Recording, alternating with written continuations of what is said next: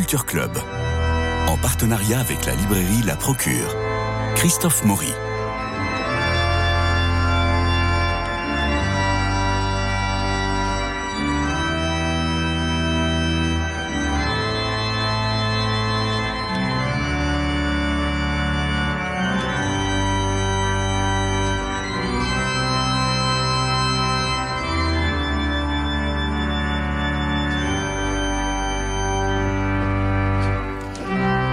Gabriel Ringlet, auteur de La blessure et la grâce, publié chez Albin Michel, est belge et il est avec nous au téléphone. Bonjour Mathilde. Euh, bonjour Gabriel Ringlet, vous êtes là? Je suis là Voilà. et je vous salue. Merci. Euh, vous êtes né le 16 avril 44 euh, dans le Comte Rose. Vous êtes un écrivain, poète, vous êtes prêtre et théologien belge, membre de l'Académie royale de Belgique. Vous êtes connu pour des positions un peu iconoclastes sur certains sujets de société, comme l'euthanasie, le mariage des prêtres, l'ordination des femmes. Euh, vous êtes prêtre catholique depuis 1970. Vous avez été journaliste dans le quotidien socialiste des métallurgistes liégeois, la Wallonie, et professeur émérite de journalisme et d'ethnologie de la presse à l'Université catholique de Louvain. Et ça tombe très bien que vous soyez là aujourd'hui, puisque c'est la journée mondiale du journalisme. Vous avez exercé... Formidable, hein Bah, ça tombe bien, hein Alors, Ah oui, vraiment. vous avez exercé la fonction de vice-recteur aux affaires étudiantes de 88 à 2001. Vous, êtes, euh, vous avez été ensuite pro-recteur aux affaires régionales et culturelles de cette même université et vous avez été admis à l'Émirata euh, en 2008. Alors, La blessure et la grâce est votre 25e livre publié chez Albin Michel. Pourquoi ce titre qui fait penser un peu à un roman de Graham Greene Mais écoutez, je pense que ce titre, il me vient tout simplement d'une magnifique interview d'Hélène Grimaud, la grande pianiste. hein. Oui, que vous mentionnez Qui- dans votre livre. Euh, oui, que je mentionne dans mon livre. Alors, euh, dans une interview qu'elle avait accordée il y a quelques années à Panorama, elle, a- elle avait dit cette chose qui m'a beaucoup, beaucoup rejoint. Nous sommes toutes et tous blessés, dit-elle. Personne n'échappe au tragique de l'existence. La seule différence est peut-être que l'artiste a davantage conscience de cette blessure, qu'il refuse de s'en accommoder, qu'il en fait une grâce. Alors, j'ai été très marqué par cette réflexion-là. Mais j'ai envie de dire à Hélène Grimaud que ça ne vaut pas que pour les artistes. hein.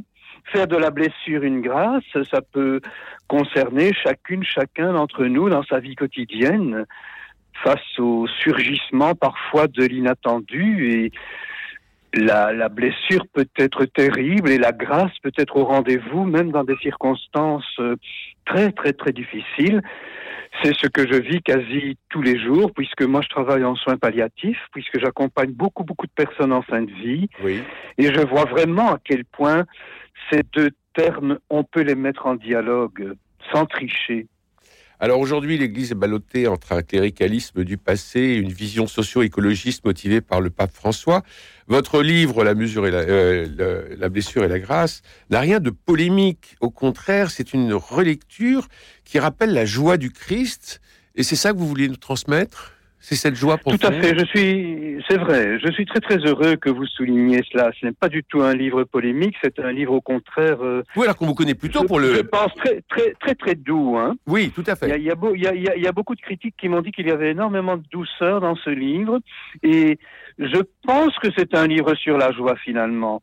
Oui. Même s'il parle d'une, s'il part d'une réalité tout à fait tragique en ouverture, où je veux absolument rendre hommage à ce très grand livre biblique qui est le livre des Lamentations, qui, qui rejoint notre, notre actualité dans ce qu'elle a de plus difficile. Pardon, mais c'est une montée. Tout ce livre est une montée vers la joie. Et, et le plaisir, le bonheur que j'ai eu dans la réécriture des béatitudes, Oui, on va... en- tout à la fin du livre, c'est vraiment, c'est vraiment cela. C'est vraiment cela l'aboutissement, si vous voulez, la joie. Mathilde Mailleux. Oui, alors euh, effectivement, euh, le mot joie euh, fait résonner ce dernier chapitre euh, que vous intitulez le poème des béatitudes. Et euh, c'est. euh, Allez, on le j'ai- lit Allez, on le- ah, Lisons-le. Le lendemain, Comment Le lendemain, au sortir du marché, et alors qu'ils étaient nombreux à l'attendre, il les entraîne vers la colline au-dessus du lac. Il prend la tête d'un petit cortège assez hétéroclite et se met à grimper en silence. Les disciples le suivent, accompagnés à distance par quelques grappes d'hommes et de femmes, sans compter les enfants. Arrivé là-haut, il admire d'abord le paysage, et puis il s'assied. Il invite ses disciples à s'approcher. Le poème le bouleverse, et il veut leur partager son émotion, que son poème devienne leur poème. Alors il dit, et à mesure qu'il dit, le poème s'ouvre et se déploie. Il dit, et le vent se lève et les herbes frissonnent, un feu l'habite, une force le traverse, il rayonne. Il dit, joie. C'est son premier mot. Il les surprend dès le premier mot, joie.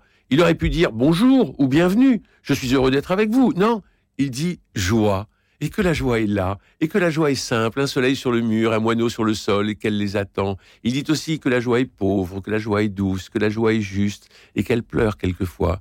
Ils comprennent que la joie est grave. D'ailleurs, il ajoute qu'elle a faim et qu'elle a soif, qu'elle accueille la bonté, qu'elle appelle la miséricorde et qu'elle construit la paix, comme elle peut. Car la joie est artisanale, elle n'est chaque fois qu'une seule fois. Mais il veut aussi leur faire sentir la légèreté du poème. Alors il dit Joie les souffleurs de verre, ils font chanter la lumière. Joie les jongleurs de feu, ils font brûler le rire.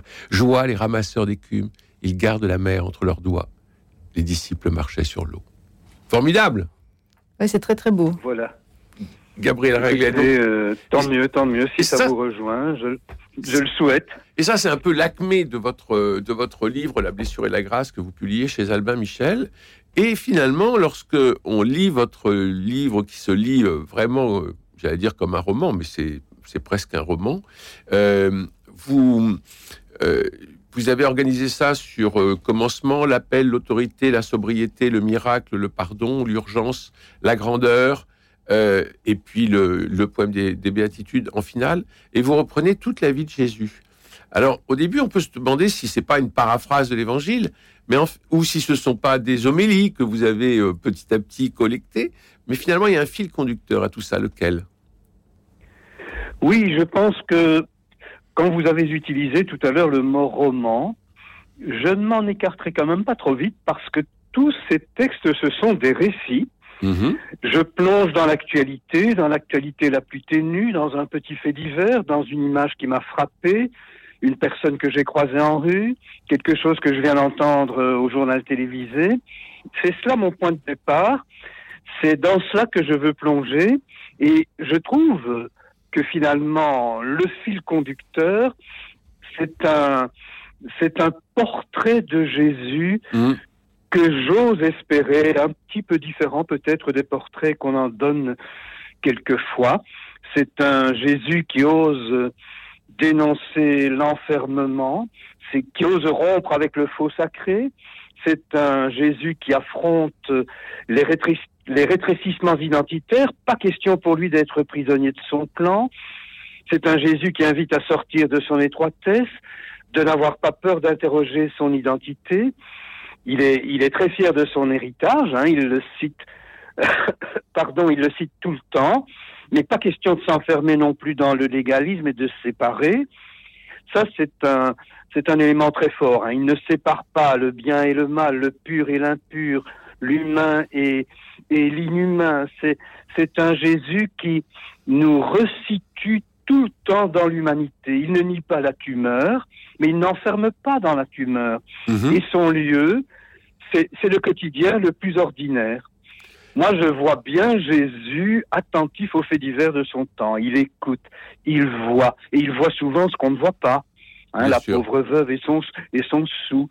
Mm. Et surtout, c'est un Jésus qui touche, au, sens premier du verbe toucher. Hein. C'est là mm. qu'il fait des miracles. Son toucher peut vraiment provoquer un séisme, il peut bouleverser et guérir au sens tout à fait propre. Mathilde Mailleux. Oui, euh, Gabriel Ringlet, euh, dans, autour, tout au long de ces pages, vous appuyez d'abord aussi sur euh, des récits euh, d'hommes et de femmes que vous croisez, euh, que vous avez attendu ou entendu ou accompagné. C'est ça aussi qui nourrit chacun de ces petits chapitres qui proposent donc une illustration à la fois évangélique de, de, ces, de ces personnes qui vous ont touché et de faire par là même le portrait de Jésus. Mais il y a quand même quelque chose dans votre écriture qui est très fort et qui est comme tout à fait nourri. Et je me penche sur la petite biblio-sélective que vous présentez en fin d'ouvrage, qui est quand même très éloquente, parce que c'est ce que on ne peut pas déceler à travers cette interview, à moins de lire votre livre, c'est que la poésie est omniprésente. dans votre livre. Euh, voilà, vous avez des sources euh, qui sont à la fois contemporaines et plus anciennes, mais qui certainement feront plaisir à beaucoup de nos auditeurs, comme Gérard Bessière, qui a été un grand auteur, qui a beaucoup touché dans les années 70, mm-hmm. François Cassin-Génat Trévedi, Jean De Bruyne, Jean Grosjean, bien sûr, Georges Aldas, Henri Méchonic, Jean-Yves Quellec, Jean Sullivan. Enfin, ce sont tous des auteurs, je remarque que ne sont que des hommes, euh, qui, euh, qui vous accompagnent. Il y a Sylvie Germain. Hein. oui, c'est Sylvie Germain, mais elle n'est pas dans votre petite bio. ah oui, voilà. elle, est dans les 40. Voilà, exactement, c'est vrai, vous la notez. Mais elle est très importante. Mais en revanche, tous ces auteurs, effectivement, c'est ce qui est important aussi de dire, c'est que la poésie, le monde manque cruellement de poésie aujourd'hui et que vous suscitez cette envie aussi de relire l'Évangile avec la poésie.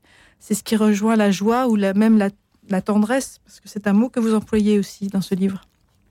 Oui, je suis très, très heureux de vous entendre, Marc, parce que la poésie, c'est vraiment, pour moi, l'élément clé ça n'a rien à voir avec faire des vers, faire des petits versets, être dans les nuages. Hein. La poésie, c'est quelque chose de très concret, de très fort, mais c'est la poésie qui fait que l'évangile est encore vivant, qui fait que l'évangile n'est pas achevé, que nous pouvons encore nous l'approprier, que nous pouvons encore lui donner un avenir, y croire, le réinventer. Euh. Pour vous, Gabriel Ringlet, tous les personnages que je, dont je parle m'aident à écriture poétique. Excusez-moi, je vous ai coupé. Non, non, mais c'est moi. Euh, euh, pour vous, Gabriel Ringlet, la, la poésie, c'est l'expression de la tendresse? Oui, la poésie, c'est une manière de rejoindre cette parole que je porte au fond de moi, quel que soit mon chemin, mes difficultés, la grâce qui m'habite, ou la souffrance, ou la blessure qui, qui me bouleverse. Et eh bien, dans toutes ces circonstances-là, je pense qu'il y a là une parole qui est la mienne, qui est uniquement la mienne, et qui peut me conduire vers ma propre terre promise. Pardon, mais pour faire ce chemin, pour révéler cette parole, pour qu'elle puisse me remettre debout, j'ai besoin de tous ces auteurs que Marthe citait, j'ai besoin absolument de cette actualité littéraire, de cet imaginaire, de ces cinéastes, de ces chanteurs qui, qui m'aide à entrer dans cette parole et à la révéler. Je reviens, sur la, je reviens sur la tendresse et je vous cite, car c'est plus fort que lui. Après un long silence où il passait son temps à travailler le bois et à écarrir les charpentes, il n'arrive plus à contenir la tendresse qui bouillonne à l'intérieur et se met à déborder. Alors il va le la projeter sur les corps blessés, sur les âmes tourmentées. Il la laisse s'échapper aussi pour appeler et pour envoyer. Ce n'est pas une tendresse faiblarde et doucereuse. Il y a de la virilité dans cette tendresse-là et de la féminité dans la manière dont il la pratique. Une tendresse rude quand il secoue le jeune homme riche et libère l'esprit possédé. Une tendresse émerveillée devant la toute petite pièce de la veuve dans le temple et parfois avec ses contradicteurs une tendresse de combat. Mais surtout, toujours, une tendresse d'homme pour ses disciples sûrement, et pour les femmes aussi, jusqu'au jardin du Tomatin. Voilà.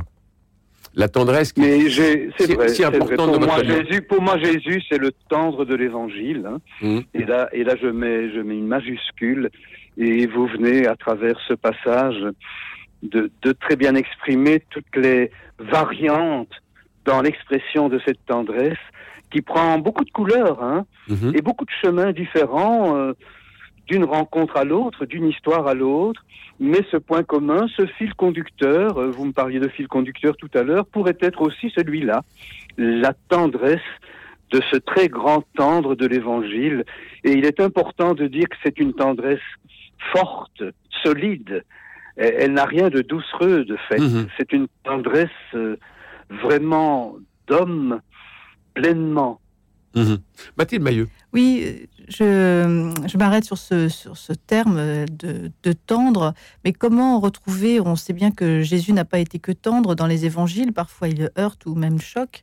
Euh, comment, euh, au-delà de ça, euh, comment pourriez-vous pourriez nous indiquer une, une voie pour lire l'évangile autrement à travers cette poésie que Jésus dégage ou que le texte dégage, ou de cette tendresse que Jésus dégage?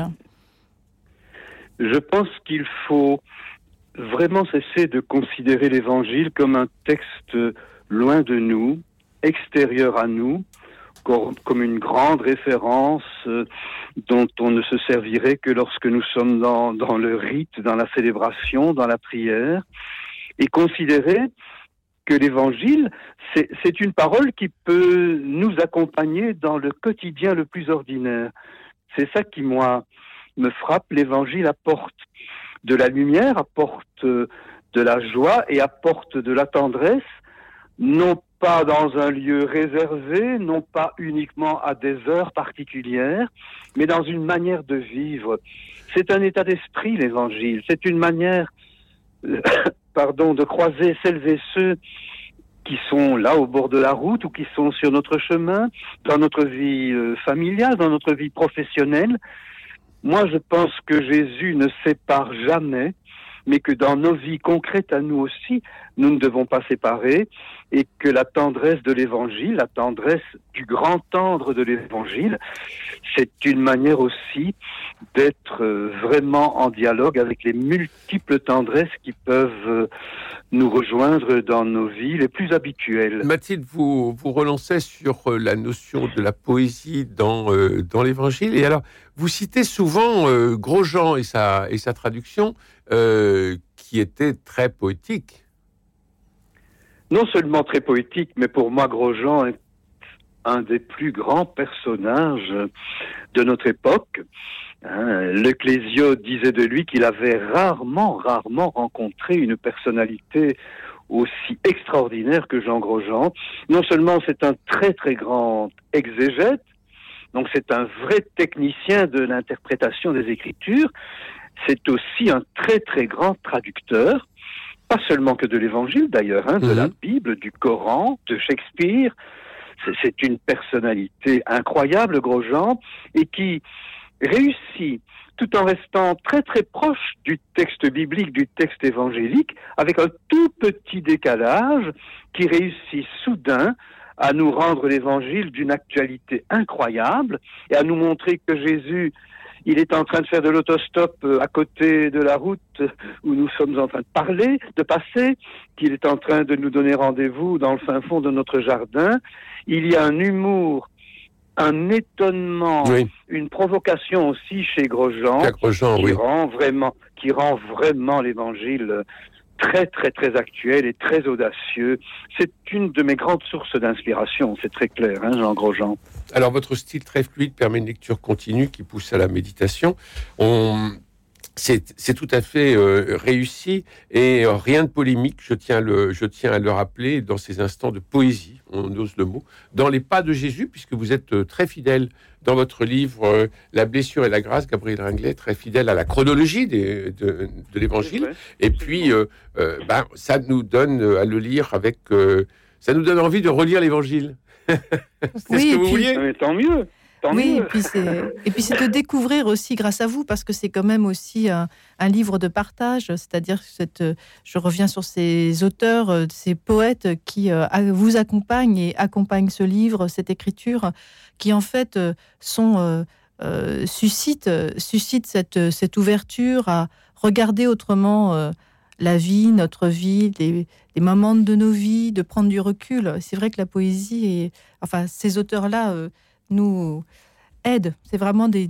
Vous, me permettez une très belle entrée en matière euh, à nouveau dans ce livre euh, pour euh, relire les évangiles et regarder le monde à, l'aune du Christ différemment. Donc on file à la. Pardon Pardon. En, prolongeant ce que, ce que Dit Mathilde vient de dire, Mathilde, pardon, excusez-moi.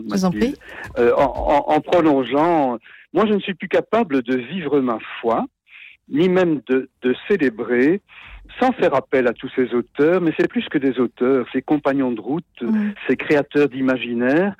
C'est tout le temps, euh, dans mon prieuré notamment, euh, là où nous rencontrons énormément de monde euh, sur le plan du dialogue entre la culture et la vie spirituelle, c'est tout le temps que nous avons la chance de travailler avec des romanciers, des poètes, des musiciens, des sculpteurs, des peintres, qui, qui véritablement nous aident à revisiter l'Évangile par de nouveaux chemins. Et tous ces auteurs, euh, j'y insiste, ils, ils appartiennent à, à, des tas de disciplines, mais aussi à des tas de convictions. Merci. Vous pouvez avoir, vous pouvez avoir des gens tout à fait éloignés de la foi et qui nous donnent, pour relire l'Évangile, des, intuitions absolument formidables. Merci Gabriel très, Très passionnant. Merci Gabriel Ringlet. Nous, nous, allons sur le, à la librairie de la Procure où je pense que votre livre est en pile dans les nouveautés. Et Mathilde, qu'est-ce que vous avez euh, pris sur les tables des nouveautés euh, à la procure. Alors tout d'abord, je vais vous présenter deux lectures euh, pour ce temps pascal, et notamment avec la Semaine Sainte qui s'ouvre. Mais tout d'abord, c'est une reparution extrêmement importante pour nous en librairie, et pour un auteur que vous appréciez particulièrement aussi, Gabriel Ringlet, qui est le frère François Cassin-Géna Trévedi, qui euh, en fait euh, fait reparaître euh, l'ouvrage qui est pour moi le son plus bel ouvrage, Sermon aux oiseaux, donc paru chez Albin Michel, une très belle préface de Sylvie Germain. Sermon aux oiseaux, eh bien, ce sont des homélies pour le temps présent que nous propose François Cassin-Géna. c'est vraiment, ce livre est une petite merveille poétique et spirituelle. C'est vraiment ce que j'ai lu, peut-être rarement ce que j'ai lu de plus beau dans ma vie de libraire et de lectrice. C'est euh, nos invitations, comme dit euh, Sylvie Germain, à lire avec nos cinq sens et de développer à notre tour et à notre mesure un sixième sens, celui du chant silencieux, du picorement de la lumière, d'une continuelle migration intérieure pour découvrir les trouées d'infini secrètement inscrites dans notre finitude. Voilà, ce livre, je voulais le souligner, est enfin à nouveau disponible c'est donc séché Albin Michel. Et puis un autre, c'est un autre livre, mais c'est un livre extrêmement savoureux que j'ai énormément apprécié. C'est Elisabeth de Lambilly qui publie aux éditions du Cerf un petit récit très court mais parfait pour cette semaine sainte. Moi, l'âne de Jérusalem. Alors, on peut penser que c'est un, peu simpliste, mais il n'en est rien. C'est très très bien écrit et c'est donc l'histoire de cet âne qu'on réquisitionne pour euh, transporter et monter Jésus à Jérusalem. Et c'est cet âne qui en fait est le dernier des disciples qui se prend à aimer Jésus et à vivre avec lui jusqu'au bout sa passion. Euh, c'est un angle de vue très très étonnant, original, mais non dénué, non de, sens spirituel, de profondeur, et aussi, euh, c'est, je trouve que ça nous interpelle énormément, et c'est une, une, très, bonne, une très bonne préparation pour la Alors Jean-François Rode, je vais montrer le livre euh, à la caméra, Jean-François Rode, on avait parlé déjà de, de, ce livre. Mais je le souligne parce que c'est vraiment un très très bon livre. Oui, et, je crois que ça marche très bien. Oui, ça marche très bien, mais c'est vraiment un très beau livre. C'est vraiment... Moi, l'âne de Jérusalem, d'Elisabeth de Lambilly. Alors, au CERF. Au CERF. Je voulais aussi vous présenter un témoignage qui vraiment m'a beaucoup touché. Thierry Deslauriers, ça s'intitule Charité à main nue, c'est publié aux éditions Artege.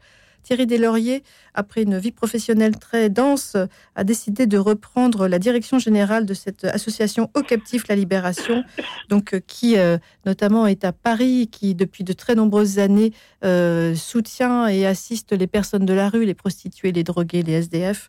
Et c'est vraiment le quotidien. Nous découvrons à travers ce témoignage très bien mené, vraiment, euh, et très, très évangélique également, eh bien, cette euh, activité quotidienne d'une association totalement tournée euh, sur l'évangélisation dans la rue. C'est un très beau témoignage. Et puis enfin, tout à fait différent, mais tout aussi important, je trouve, par les temps qui courent. Une très belle réflexion à la fois philosophique et théologique de Bernard Bourdin, qui est un dominicain, un historien des religions et un théologien qui publie aux éditions du Cerf Le chrétien peut-il aussi être citoyen? Je vous invite à aller jeter un coup d'œil.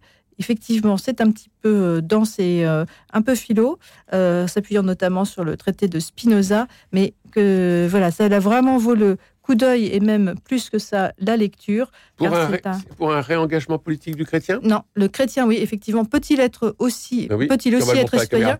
Ça n'est pas forcément c'est surtout pour dire que le chrétien a tout à fait sa place dans la cité et que, au contraire, c'est une, il est une source vitale. Eh bien, merci beaucoup, Mathilde Mailleux. Je rappelle euh, Bernard Bourdin, le chrétien peut-il aussi être citoyen? C'est au CERF. Il y a ce formidable livre de, euh, du frère François euh, Cassagena Trévédi, Les sermons aux oiseaux, qui reparaît avec une préface de Sylvie Germain chez Albin Michel. Et vous aviez autre chose que vous nous avez Non, ben, je présenté tout ce que j'avais. Et puis l'âne de Jérusalem. Allez, et l'âne de Jérusalem, exactement. Alors nous nous retrouverons, euh, nous nous retrouverons jeudi pour un autre euh, Culture Club spirituel. Il me reste euh, à remercier Gabriel Ringlet, auteur de La blessure et la grâce, publié chez Albin Michel, que nous vous avons présenté ce matin. merci Jean-Paul Lérine pour la réalisation, Philippe Alpeuch pour les génériques, François Dudonné pour l'organisation des studios, Louis-Marie Picard pour la retransmission sur les réseaux sociaux. Demain, nous nous retrouverons non pas avec les, chroniqueurs théâtre, mais nous nous retrouverons pour le théâtre, puisque je recevrai Muriel Mayette, qui joue actuellement au théâtre Héberto, une pièce de Cocteau, Les parents terribles. Est-ce que ça a pris une ride ou pas? Muriel Mayette viendra défendre son projet.